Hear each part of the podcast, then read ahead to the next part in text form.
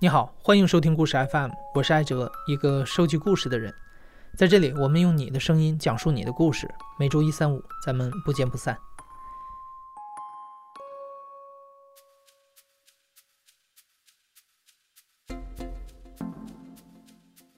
本期故事有两位主人公，他们都是在北京工作的已婚女性，两个人都在和睦的原生家庭中长大，都受过良好的教育。唯一的区别在于，他们一个选择不生孩子，一个生了孩子。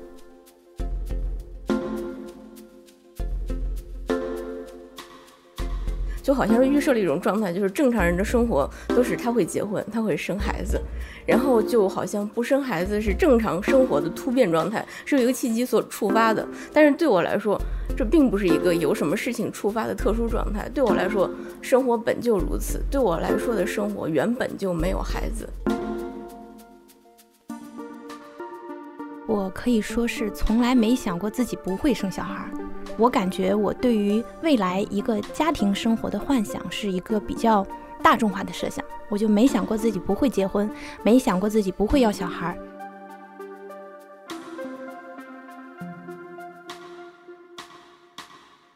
我是不爱拔牙，今年三十五岁，结婚八年半。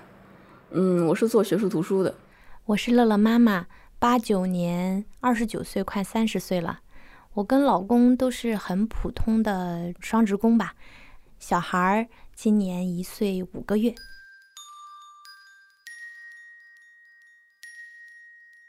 我有一个前男友，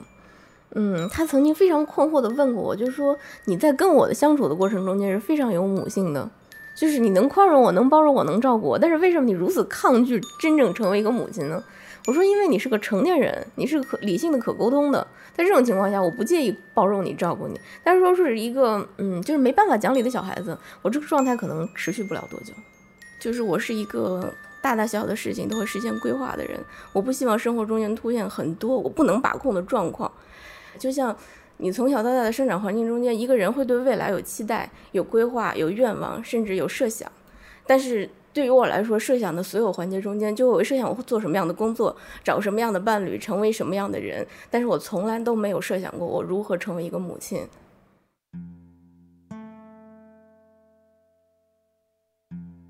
说来是一个比较搞笑的事情，我在高中的时候其实有点胖，然后呢，但性格非常开朗。我有一个呃挺好的朋友，我跟他打赌，他就说你性格这么疯，你将来肯定没有男人要你。当时我就说，我将来肯定能找到一个很帅的男朋友，而且我要在二十六岁之前找到男朋友，二十七岁之前结婚，二十八岁之前生小孩，我肯定能做到。甚至在我有男朋友之前，我就想过我要生两个孩子，然后让他们这样可以从小打打闹闹，将来一起吐槽父母，然后再老一点一起吐槽自己的孩子。然后我身边所有人都跟我说，那是因为你年纪还不到，等你年纪大了，或者说等你到生育年龄了，你一定会想要一个孩子的。但是对于我，乃至于对我老公来说，这个时间节点一直都没有到。他是一个理工男，就是他很少会详细的设想，或者是展开对于未来的出于罗曼蒂克的想象。他是一个非常务实、非常踏实的人。对于他来说，就是没有想过要孩子，从开始到现在都没有想过。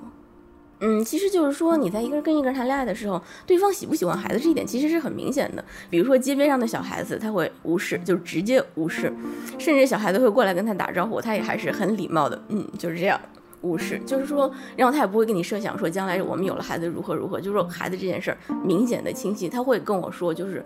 我不是说我立场鲜明的绝对不要孩子，但是我从来没有设想过有孩子。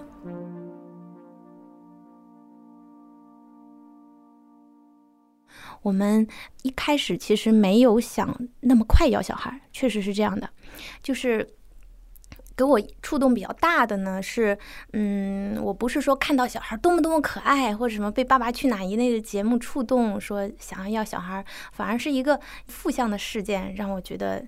要小孩这件事情是是需要去计划的。在一个嗯很机缘巧合的情况下，知道我有两三个朋友。都是嗯，有的是男生的同事，有的是女生同事哈。然后就是胎停，没有任何原因的胎停，然后他们都推断是跟现在的工作压力比较大，包括环境不好有一些关系哈。在那个时候，我突然有一种恐慌感，我觉得会不会是就是因为我的不在意，然后嗯，我错过了我一个时间点，结果到最后想要的时候反而要不上，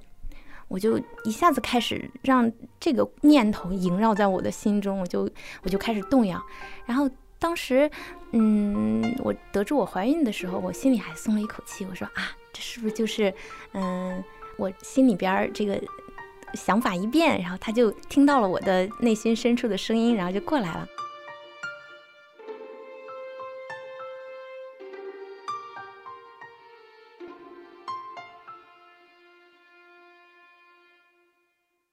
我觉得体验是非常个人化的事情，同一件事情对于不同人来说有非常不同的体验。我很明确的知道这是我的体验，就是我不喜欢跟孩子相处。我有一个很关系很亲密的高中同学，当然他是在我老家，就是在我家乡的省会城市。他生了孩子，就是他是我身边的密友中间唯一一个有孩子的。然后他也是年近三十岁的时候生的，因为他还是蛮爱他的孩子的。但是我从来没有见过他的孩子，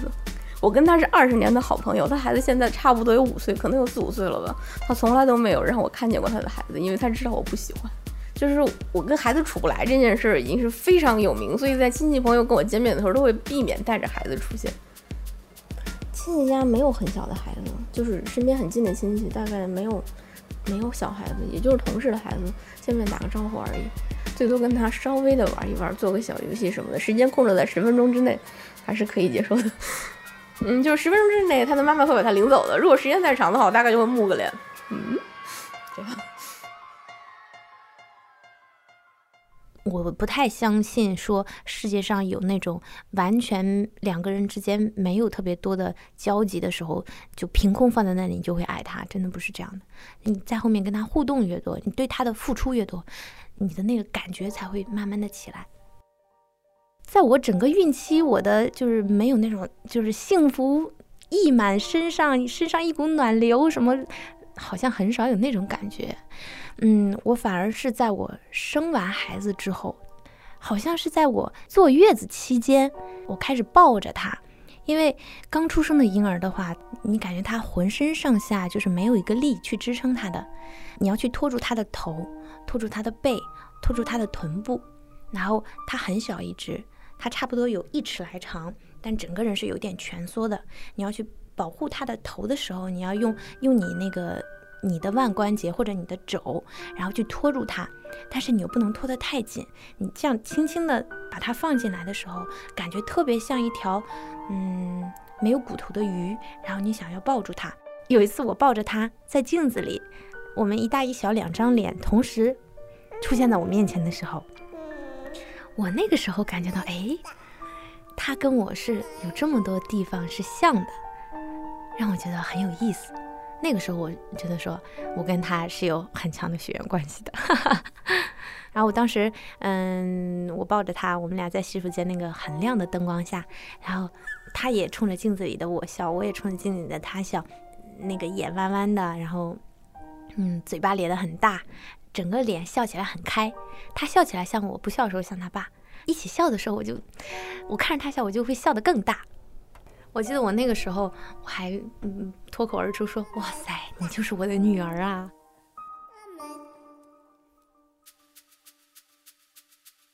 是因为我有一个完美的妈妈，我知道我不管做再多，付出再多，我永远不可能做到像她对待我那样去对待我的孩子。我妈妈是一个就是对我有无上的耐心和宽容的人，她非常非常的爱我，并且她不阻拦我做任何事情，甚至在我小时候一些非常离经叛道的愿望和想法，她都会满足。她小的时候跟我说：“我说等你长大了之后，你就会想要孩子了。”可是等我一直长到很大，我都快三十岁了，我跟她讲：“妈，我还是不想要孩子。”我妈大手一挥：“随便你。”我爸爸是一个很典型的中国式家长，就是你就要听我的话，你要达成我的愿望，你要活成我想活的那个样子。但是我觉得，如果我是家长的话，如果我做了母亲，我会是一个那样的家长，而不会是我妈妈的一个家长。而他俩在我的成长经历中间是互相以反面教材而出现的。我不可避免的知道，我会长成一个我不想长成的样子。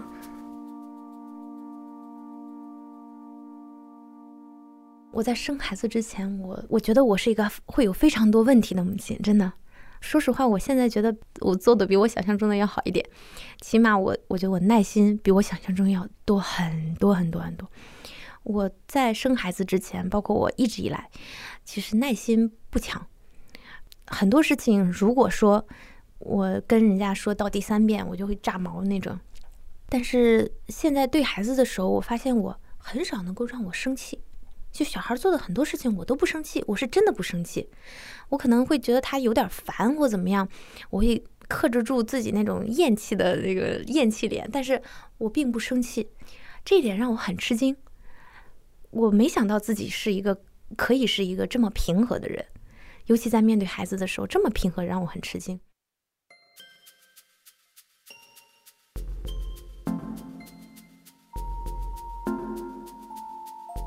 今天上午刚刚跟你同事聊过天，就是周末去做什么了，就是很很惯常的洗手间谈话，就是周末都做什么了。然后他很哀怨的看着我说：“除了陪除了陪孩子，我还能做什么？就是生了孩子之后，基本上就是整个周末乃至于所有的业余时间都是花在孩子身上，是不会有自己的时间这种东西的。而且说到这儿，就是我觉得一个不生孩子还有一个原因就是说。”在我不生孩子的情况之下，我的财力和时间都可以回报在我母亲身上。如果我一旦有了孩子，就是说我不但不能这么照顾到他，相反还会拖累他给我看孩子，以及就是我爸爸不会过他想过的生活，他再也不能出去玩了。他和我妈都要在北京待在我们并不大的房间里给我们看孩子。是这样，我爸从小到大，他可能是一个危机感很重的人，他都把我当成一个巨大的负担。我觉得我就像他的西西弗斯之石一样。扛在他的肩上，不停的推推推推推上去。比如说，哎呀，考上中学了，咕噜噜滚下来，又考上大学了，然后又怎样？他时时刻刻思想到有一个负担。比如说，他添个大件，他就会想，哎呀，女儿将来会不会要用钱啊？然后我妈又会觉得很崩溃，也就很荒唐。就是这一点，对于他来说，就像他一个紧箍咒一样，就是我不能自由自在的豁开了过我想过的生活，我不能撒开了花钱，因为保不齐女儿需要呢。领了结婚证的下个月，他特别得意的跟我老公说，下个月他的信用卡就由你来还了。就是说，你自此之后，你经济独立了，你也成立了自己的家庭，所以之后你过的什么样的日子都跟我没关系。就是我的负担终于解脱了。事实上，确实是从我结婚，而且紧接着他退休开始，他过上了他之前前半生都前所未有过的非常自由自在的生活，不停的在外面玩。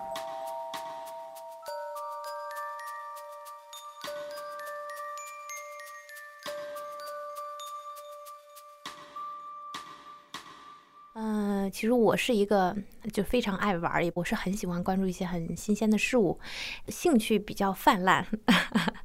但是生完孩子之后的一个现实，确实是你工作之外的所有的时间，全部都是用在孩子身上的。嗯，我基本上生完孩子之后，能够跟朋友约出去吃饭的机会，应该一个手数得过来。断奶之后。才中午可以不回家，断奶之前每天中午也要回家喂奶，而且一开始的时候做背奶妈妈嘛，嗯，上午下午的时间还要留出来工作时间去妈妈屋去吸奶，哎呀，还是很狼狈的。有时候你要一边开着电话会议一边吸奶，很尴尬。所以我那时候我们同事一听我滋滋的声音就说啊，你是在吸奶？我说嗯，是的，你说吧，有什么事儿？也很搞笑。大概是他。九个月、十个月的时候，那个时候我每天中午要回来喂奶，然后呢，呃，我家女儿每天中午守在门口，我一进门，她就非常响亮叫妈妈，那个是她有意识的，真的在叫妈妈。我每天进门听到那一声妈妈，那真的是特别特别开心。嗯，现在的话也是我们回家的时候，嗯，他已经那个大一些了嘛哈，然后会哒哒哒哒哒哒跑过来，特别大的笑容，远远的跑过来，然后叫妈妈。哎呀，真的是，就现在让我听到孩子叫我妈妈的时候，感触就那个时候很开心。那个时候你就是迫不及待的要放下你的包，然后把他抱起来，然后然后跟他好好的亲近一下。我感觉这就是嗯。就是特别期待的一个瞬间，就是这个瞬间。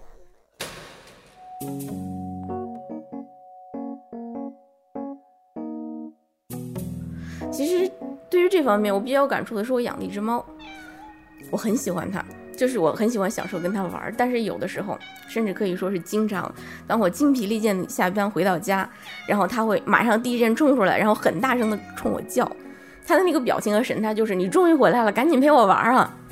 然后我当时就会跟他说，妈很累了，你让我歇一会儿，你让我安静一下。但是他是听不懂的，就像小孩子一样，他听不懂，他只会说我现在需要你陪我玩，我不管你在做什么，我不管你累不累，我需要这个。但是我就很崩溃的想，这是一只猫，我可以不理它，我可以说边儿去，我不陪你，我累了。但如果这是个孩子，我下班回来有一个孩子冲上来抱着我说陪我玩，我饿了，我肯定会哇哇哇哭起来的。因为真的跟孩子相处的过程中间，不管是精力也好，财力也好，您所能得到的回报，也就是说你享受跟他相处的过程。而如果我不享受，那就完全没有任何回报可言了。毕竟现在是没有人会指望着孩子飞黄腾达、反哺父母这种心态去生孩子，不会有的。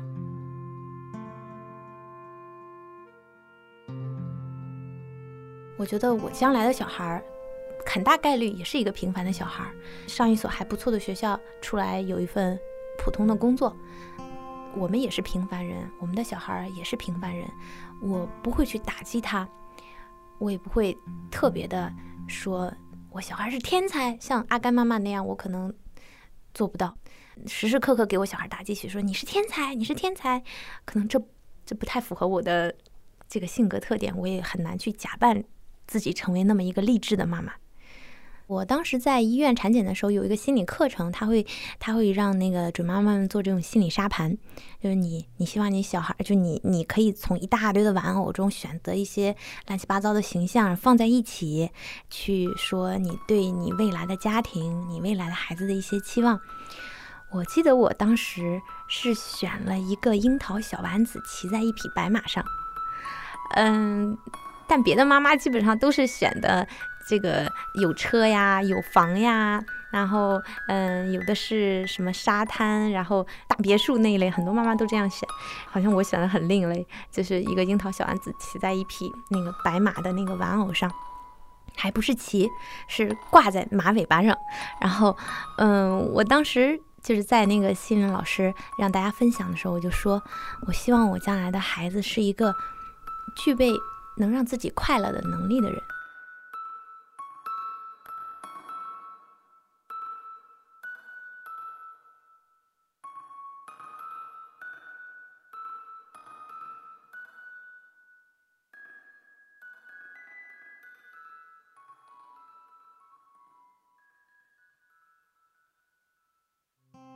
我觉得在北京，大家应该是都对私生活没有太大的兴趣，最多会问一句你有没有孩子，但是真的不会就是刨根问底，你为什么还不生孩子呀？不会的，除非是自家亲戚，自家亲戚就可以回答的更直接点，就我实在是不想要孩子。回家过年的时候会有舅舅啊什么的就来问你们是真的不要孩子了吗？或者说不要孩子怎么行呢？刚开始结婚几年，大概会有很多人这么说，然后我妈都会说，嗯，这是他们自己的事儿啊。我妈是个特别怎么说呢，彪悍和搞笑的人。有人曾经严肃的问过她，就说你孩子，你的孩子没有孩子，等他老了他怎么办呢？我妈特别彪悍的跟他说，等他老了我都死了，我管他怎么办呢？非常牛。我妈一个就是你想要怎样，只要你想好了，你能做到，那你就去做。她唯一不接受的就是说我想要怎样，然后我没实现，失败了。或者说我想要的我做到了，然后我又发现那不是我想要的，然后我后悔了，跟他哭诉，然后寻求解决方式。他说这个事儿是我唯一不接受的。你不要说你四十大几、四十五十岁了，跑来跟我说，就是我现在突然又想生孩子了，咱们想想办法怎么生。那个他不接受，就是自己的烂摊子自己收拾，选择了就不要后悔。如果说真的出现，我当时没要孩子，我将来没法要孩子，我我真的会非常非常非常后悔。我就是因为害怕这种后悔，所以我，嗯，就是结完婚之后很快的要了孩子嘛。而且我们俩几乎也是同样的观点，是想要两个孩子。因为他是独生子女，他觉得很孤单；我是有妹妹，我觉得有有两个孩子非常好。所以我们俩在这一点上也是没有异议的。只不过说，我现在经常吐槽他。我老公是想说，嗯，赶紧再生一个。我我心里想说，哎呀，这个哥啊，你不觉得养孩子很费劲吗？你现在，嗯，现在生的话，确实要考虑很多问题，然后而且带孩子压力也非常大，而且这个压力有一大半压力是落在我婆婆的身上的呀，对吧？这个，所以说，大家说起来就将来还是要要第二个孩子，但是这个时机什么的要要再好好的考虑一下，因为我们是一一个项目团队在做这个事情。但是我们身边认识的人里面有很多很多，嗯嗯，这些我我不太清楚内情是他们出于不能要还是主动放弃了要孩子的这个嗯这个选择，所以也不好评判。但我现在有了解到，就结婚，但是还就是说提到过自己将来不想要小孩这个想法的同事，我都也表示表示理解，因为嗯，他们自己现在生活过得也蛮精彩。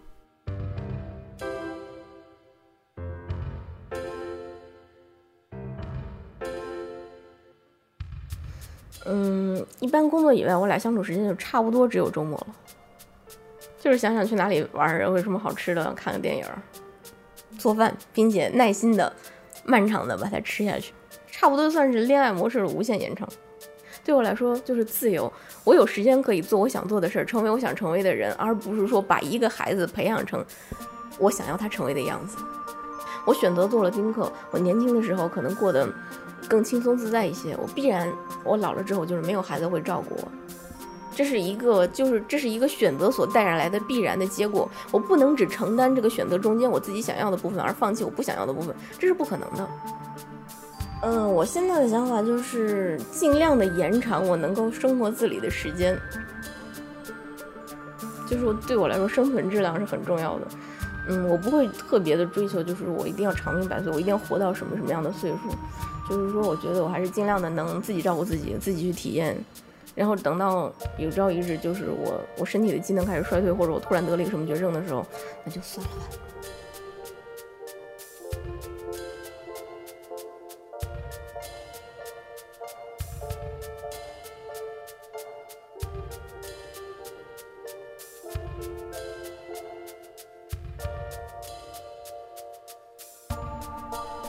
不爱拔牙的父母前阵子刚去了日本自由行，不爱拔牙自己和老公过一阵子也打算出国度假。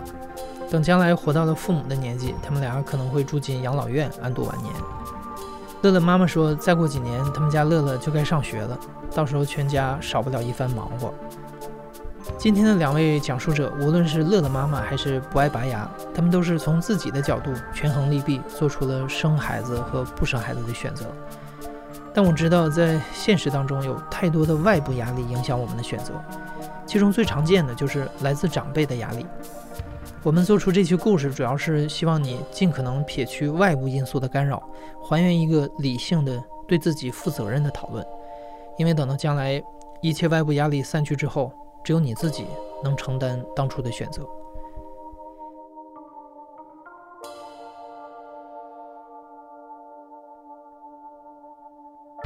你现在正在收听的是亲历者自述的声音节目《故事 FM》，我是主播艾哲。本期节目由梁科制作，声音设计杨帆。你会选择生孩子还是不生孩子？理由是什么？欢迎在留言里和大家一起讨论。感谢你的收听，咱们下期再见。